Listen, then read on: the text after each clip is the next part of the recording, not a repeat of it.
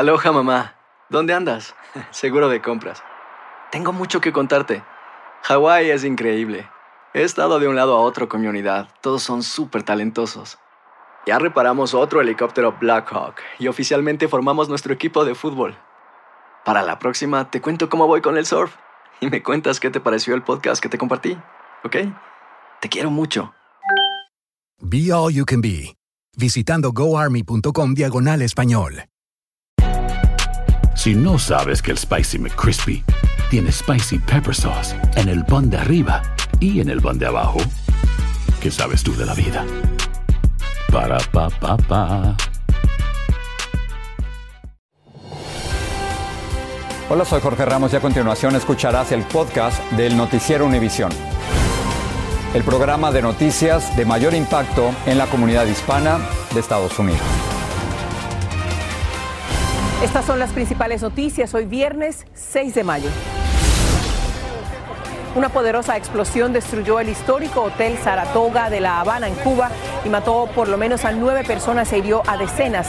Las autoridades dicen que la causa fue una fuga de gas. El presidente de México, Andrés Manuel López Obrador, visita hoy El Salvador y Honduras como parte de una gira sobre inmigración, seguridad y creación de empleos. López Obrador criticó a Estados Unidos por no enviar ayuda a Centroamérica. La Fiscalía de Sinaloa investiga si al periodista Luis Enrique Ramírez lo mataron por informes que él publicó en el pasado. Es el noveno periodista asesinado en México en lo que va de este año. Que lo único que te ponía en peligro era hablar del narco. Como yo no hablo del narco, como yo no escribo nada del narco, yo no sentí nunca estar en peligro y creo que nunca lo estuve. Pero ahora resulta que tampoco podemos hablar de los políticos. En San Francisco muchos hispanos no pueden pagar el alquiler de una vivienda a pesar de que en la ciudad hay 40 mil casas y apartamentos vacíos. Investigamos esa paradoja en la tercera parte de nuestra serie especial. Este es Noticiero Univisión con Jorge Ramos e Ilia Calderón. Muy buenas noches, Ilia. Comenzamos con la poderosa explosión que destruyó parte de un histórico edificio en La Habana, Cuba. Ya son, Jorge, al menos 10 personas muertas, 40 heridas en la explosión que destruyó los primeros pisos del Hotel Saratoga, muy popular entre quienes visitan la isla. El gobierno cubano atribuyó el estallido a una fuga de gas. Danay Rivero ha estado siguiendo la noticia y estas son las imágenes. Explotar el Saratoga aquí mismo delante de mí. La capital cubana fue sacudida por una fuerte explosión. Este es el Hotel Saratoga, ubicado frente al Capitolio habanero, que quedó destrozado y entre sus escombros habría muchas personas atrapadas. Miren, esto es un cadáver que está aquí ahora mismo. El propio pueblo cubano asistía a las personas que quedaron sepultadas debajo del concreto del edificio entre ellos adultos, pero también ancianos que eran socorridos por quienes corrieron con mejor suerte. En medio de la desesperación, las personas le pedían ayuda a unos dos o tres policías presentes. Trabajadores de los alrededores improvisaban para rescatar a las víctimas. Eso que se fue abajo, muy grande. Grande, ya sepamos otra vida y falta uno ahí todavía. Ante la falta de respuesta oficial por lo sucedido, las personas atribuían la causa del hecho a lo peor. Miguel Díaz Canel, el máximo mandatario del régimen, llegó hasta el lugar del derrumbe junto a otros miembros del gobierno comunista y luego, mediante el noticiero oficialista, reiteraron que se trataba de un accidente. En la entrada de, del, del, gas desde el camión hacia la bala dentro del hotel y se percata que hay olor. Cuando revisa, detectan que en una parte de la manguera eh, se había fisurado y por ahí estaba saliendo el gas y automáticamente explotó. Mientras, las redes sociales inundaron de videos de los usuarios que transmitían en tiempo real el horror vivido. Se quedaron personas atrapadas arriba.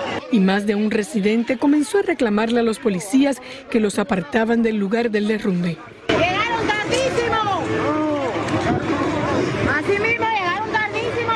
Hemos sacado una vida muerta, hasta que la gente se herido, ustedes no han sacado a nadie. Cuando la ayuda arribó, acordonaron las avenidas, el cuerpo de bomberos rescataba a los damnificados y fallecidos.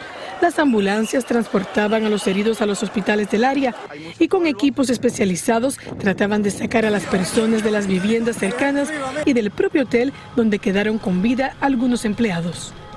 En el momento de la explosión, el hotel estaba todavía no estaba abierto al público, solo permanecían adentro los empleados.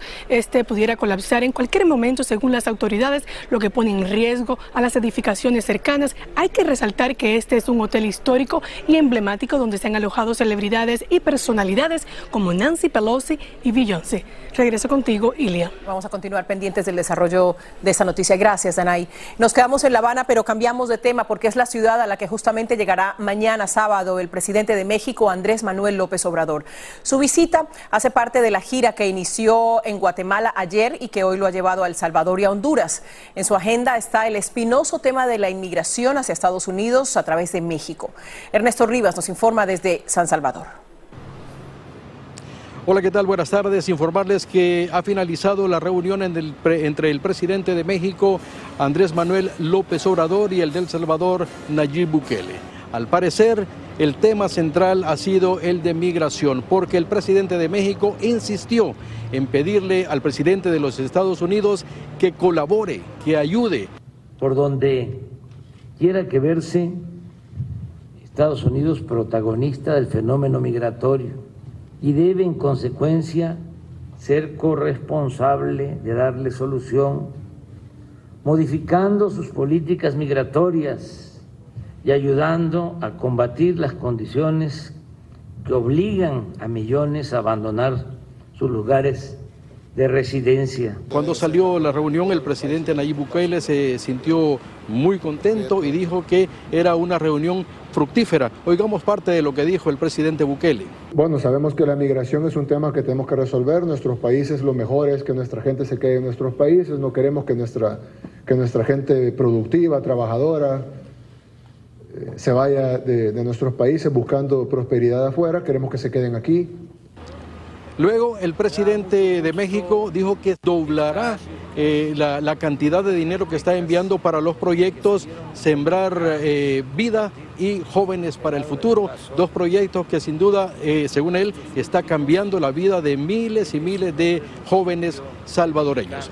Eh, de aquí, de El Salvador, él ya salió para el aeropuerto eh, Oscar Arnulfo Romero, va para Honduras, eh, Honduras, se reunirá con la presidenta Xiomara, Xiomara Castro y luego en esa agitada y apretada agenda viajará a Belice y terminará su gira en Cuba, en La Habana, Cuba. Hasta aquí este informe. Vuelvo con ustedes a los estudios centrales. Muchas gracias por ese informe. Eh, aquí en los Estados Unidos, el gobernador de Texas, Greg Abbott, podría retar una decisión de la Corte Suprema que autorizó a los niños indocumentados a asistir a las escuelas públicas de los Estados Unidos.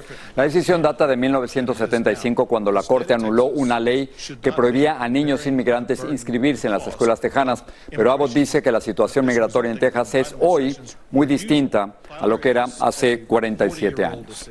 Vamos a pasar con el drama de una madre guatemalteca que busca desesperadamente a su pequeño hijo que se perdió cuando trataba de cruzar la frontera. La madre intentó pasar por el río, no pudo, regresó a la orilla y se desmayó. Pero estando en el río, otra mujer ofreció ayudarle con el pequeño, pero al recuperarse, el pequeño ya no estaba ahí. Pedro Ultreras conversó con ella. Para mí es un infierno porque yo quiero a mi hijo de vuelta conmigo. Desgarrada por el dolor, esta joven madre guatemalteca busca desesperada a su hijo de año y nueve meses que asegura le robaron al pie del río Bravo en la frontera de Piedras Negras. Suplico su ayuda si vieron a mi hijo, lo han visto o alguien lo tiene en su casa, que por favor me lo devuelva. No sé Blanca Yolanda Kumar, de 25 años, intentó cruzar el río hacia Estados Unidos cargando en los hombros a su hijo Justin Adrián, justo por este lugar, pero casi se ahoga. Trataba de así caminar adentro, pero igual el agua como que me llevaba a los lados porque estaba fuerte la corriente. Atrás de Blanca caminaba otra migrante que no conocía y se ofreció a ayudarla con el niño cuando la vio peleando contra la corriente. Me dijo, te ayudo, me dijo, por favor, le dije yo y le di el nene así, para atrás, y ella lo agarró y lo sentó así. Blanca regresó al lado mexicano con la ayuda de la desconocida, pero al llegar a la orilla se desplomó y perdió el conocimiento. No sé cuánto tiempo estuve así y ya cuando yo desperté, pues lo primero que hice es ver a mi lado si estaba ella o mi hijo, ¿verdad? Y me levanté y vi para todos lados, pero ya no estaba mi hijo. El incidente ocurrió el 9 de abril. Desde entonces no ha vuelto a saber de la mujer y de su pequeño Justin. Ya puso una denuncia ante las autoridades de Piedras Negras, pero siguen sin dar con ellos. Ella lo que recuerda es que tenía acento hondureño o, o salvadoreño. Y aunque Blanca considera que a su hijo se lo pudieron haber llevado para Estados Unidos, las autoridades aquí en México creen que lo tienen de este lado. Y ellos están tratando de encontrar testigos o verificando cámaras de esta área para saber qué fue exactamente lo que pasó con ese niño. Blanca deseaba llegar a Nueva Jersey a conocer a su madre, que la dejó en Guatemala cuando tenía año y medio, y que viera a su nieto. No se cumplió lo que yo quería, cruzar conmigo para el otro lado y llegar con mi madre, pero... Desesperada, Ahora Blanca recorre a diario las calles de Piedras Negras buscando a su hijo y a la mujer que se lo llevó. Por lo pronto nos dijo, no piensa moverse de esta frontera hasta que lo tenga de nuevo en sus brazos. En Piedras Negras, México, Pedro Ultreras, Univisión. Mientras tanto, del otro lado de la frontera, en Ganado, Texas, buscan a unos 50 migrantes que huyeron al ser descubiertos cuando viajaban hacinados en la caja de un tráiler. Mientras un policía conversaba con el chofer, escuchó golpes en la puerta trasera y al abrirla, decenas de ellos saltaron y huyeron. Unos siete migrantes fueron hospitalizados por deshidratación y poco después 32 capturados en matorrales y campos de maíz cercanos. El periodismo en México sigue exigiendo justicia y seguridad. Esto tras el asesinato del periodista Luis Enrique Ramírez. Es el noveno comunicador asesinado en lo que va corrido del 2022. Las autoridades dicen que habrá varias líneas de investigación sobre este crimen, sobre todo en lo relacionado con su trabajo como periodista. Desde la Ciudad de México, Alejandro Madrigal tiene el reporte. Yo allá en Culiacán era el ser más vulnerable sobre la tierra. El periodista Luis Enrique Ramírez siempre creyó que lo iban a matar. En 2015 se retiró protegido por la organización Artículo 19, después del asesinato de una de sus fuentes que le brindaba información para sus columnas. Así lo narró. Pues mira, yo te quiero decir que yo me siento inseguro. En 2017 regresó a trabajar en el periódico El Debate, como columnista de política porque creía que el narco era más peligroso. Y cinco años después, su presagio se hizo realidad. Y regresa Luis Enrique y yo le digo, Luis Enrique, ¿qué pasa? Me dice, ya no hay problema. ¿Qué pasó, Luis Enrique? ¿Por qué regresas? Ya arreglé todo. Pese a ello, lo asesinaron y se convirtió en el noveno periodista en lo que va del año, en este país sumergido en una grave crisis de inseguridad. No se descartará ninguna línea de investigación, sobre todo las relacionadas a su trabajo, incluso aquellas donde se menciona su nombre en hechos fatídicos del pasado. ¡Justicia! ¡Justicia! Un grupo de periodistas exigió a las autoridades que el caso no quede impune. Según la organización México Evalúa, el 95% de todos los crímenes nunca se esclarecen. Según las autoridades, Luis Enrique murió por varios golpes en la cabeza. Que alguien lo dejara en un baldío, que alguien lo, lo tirara así, que alguien le hiciera tanto daño, no se lo merece. Merecemos saber qué le pasó. Su cuerpo fue velado este viernes y el diario El Debate, donde colaboraba, publicó una editorial en donde exigió a las autoridades evitar las frases y excusas de siempre. Nos siguen doliendo los que se fueron y no han encontrado justicia. Hace unos días, organismos internacionales solicitaron al presidente López Obrador medidas urgentes para la protección a periodistas. Este país es el más riesgoso para ejercer la profesión, solo detrás de Ucrania. En Ciudad de México, Alejandro Madrigal, Univisión. Pero no solo ocurre con los periodistas, hay indignación en México por el creciente número de mujeres desaparecidas en el estado de Nuevo León. Entre ellas está Yolanda Martínez, de 26 años, y desaparecida hace más de un mes. Su padre, frustrado ante la falta de resultados de la policía, ha iniciado su propia búsqueda. Como no me han dado resultados las autoridades en los últimos días que ellos han andado apoyando, pues yo desconfío absoluta, absoluta y totalmente en ellos como le estoy diciendo, yo empezaré mi propia búsqueda en ríos, en, las montañas, estos cerros de la silla, en, arroyos, en partes abandonadas, en bodegas, pidiendo el permiso a las, a las personas que sean dueños, que entiendan mi dolor, que me den chance de buscar, porque pues a veces la autoridad se tarda más porque al final de cuentas tendrían que ser cateos o permisos especiales cosas que tardan días y yo no puedo esperar más días, yo tendría que hacer mi búsqueda. Además de esta entrevista como TikTok está influenciando las elecciones presidenciales en Colombia este domingo en Al Punto. Aquí en los Estados Unidos, el exsecretario de Defensa Mark Esper asegura que el entonces presidente Trump quería lanzar misiles a México para destruir laboratorios de drogas. Así lo informa el diario The New York Times, citando un libro de memorias de Esper que lleva por título Un juramento sagrado. El libro será publicado el martes. Esper cita a Trump diciendo que los mexicanos no tienen control sobre su propio país. Un potente tornado dejó sin escuela a decenas de alumnos por el resto del año en Kansas. En San Francisco, una lotería no es para ganar dinero, sino un techo digno. Abundan casas y apartamentos vacíos, pero no hay quien pueda pagar por ocuparlas. El Día de las Madres es tiempo de cosecha para los vendedores de flores. Si no sabes que el Spicy McCrispy tiene Spicy Pepper Sauce en el pan de arriba y en el pan de abajo, ¿qué sabes tú de la vida? Para, pa.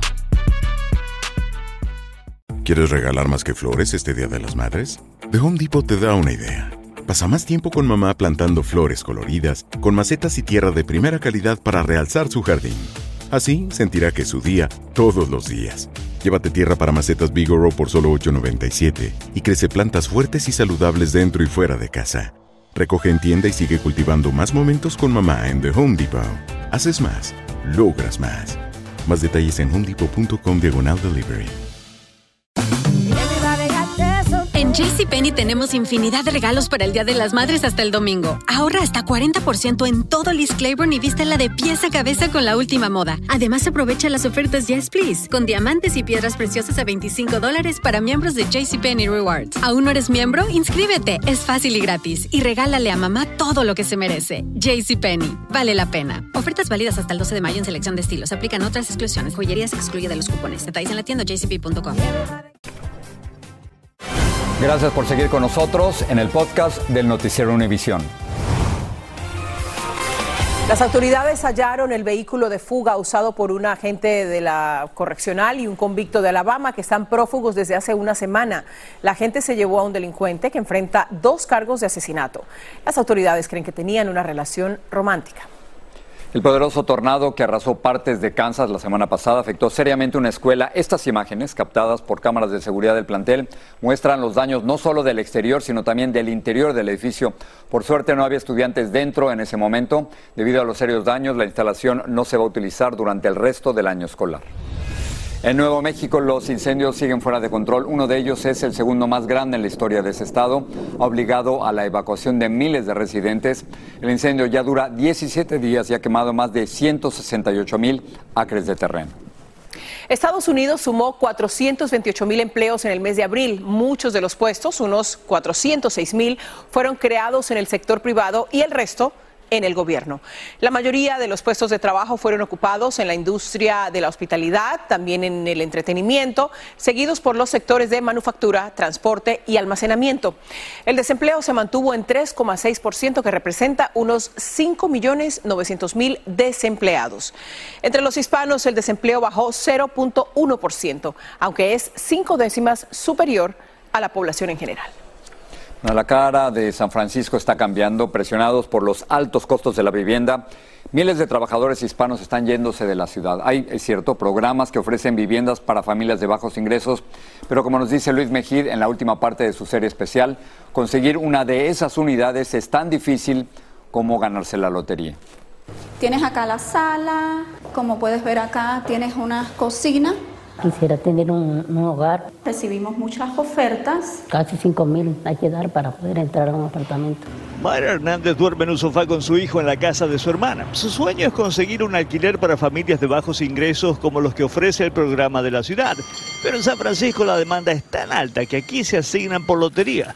En cuatro años, Mayra Hernández no ha tenido suerte. Siempre Dios tiene la última palabra.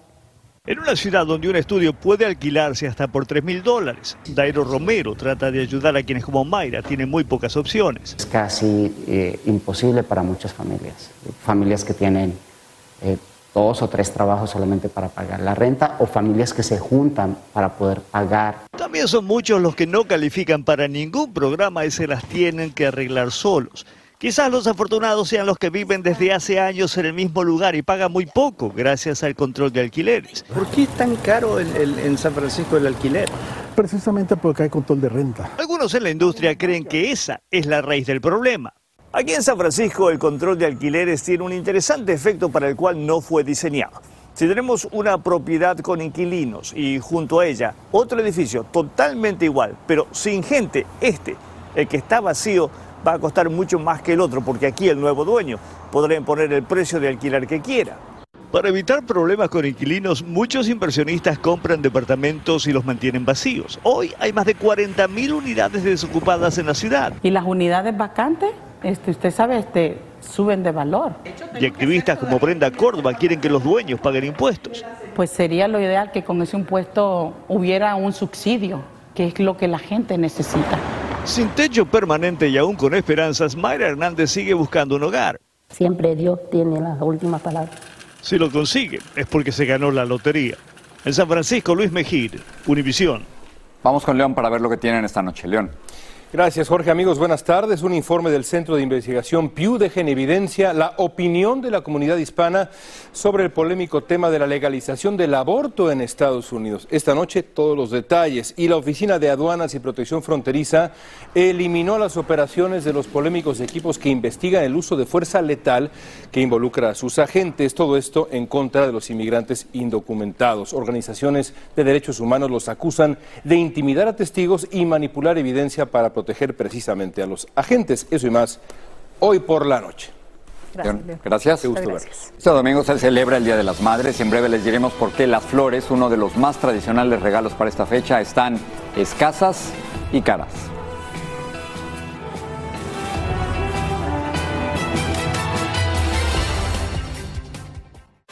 Estás escuchando el podcast del Noticiero Univisión.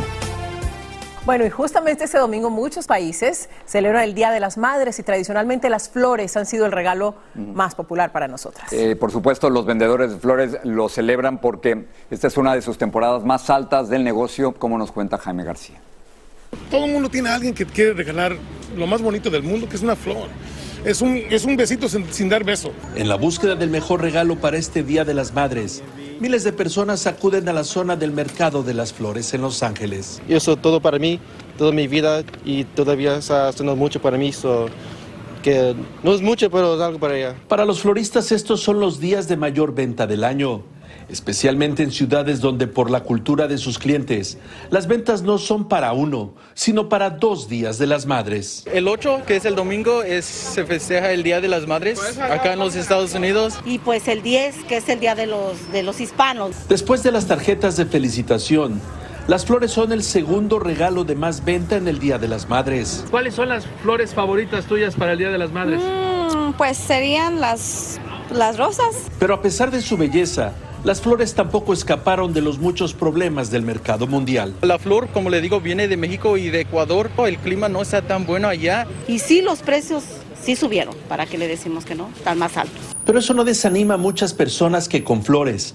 quieren expresar su cariño y gratitud a las madres. Ah, bonito está bien.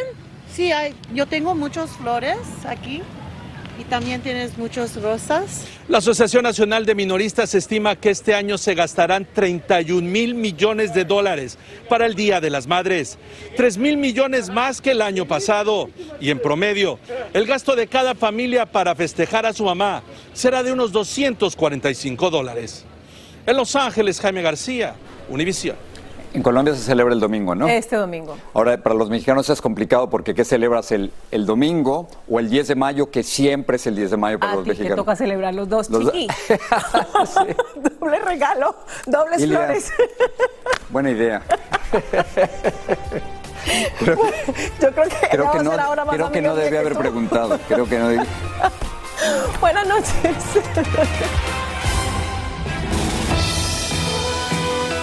Así termina el episodio de hoy del podcast del Noticiero Univisión. Como siempre, gracias por escucharnos.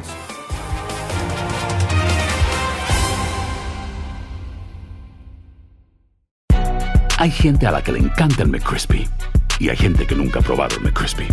Pero todavía no conocemos a nadie que lo haya probado y no le guste. Para pa pa pa. Boost Mobile tiene una gran oferta para que aproveches tu reembolso de impuestos al máximo y te mantengas conectado. Al cambiarte a Boost, recibe un 50% de descuento en tu primer mes de datos ilimitados. O, con un plan ilimitado de 40 dólares, llévate un Samsung Galaxy A15 5G por $39.99. Obtén los mejores teléfonos en las redes 5G más grandes del país. Con Boost Mobile, cambiarse es fácil. Solo visita boostmobile.com. Boost Mobile, sin miedo al éxito. Para clientes nuevos y solamente en línea, requiere AroPay. 50% de descuento en el primer mes requiere un plan de 25 dólares al mes. Aplican otras restricciones. Visita boostmobile.com para detalles.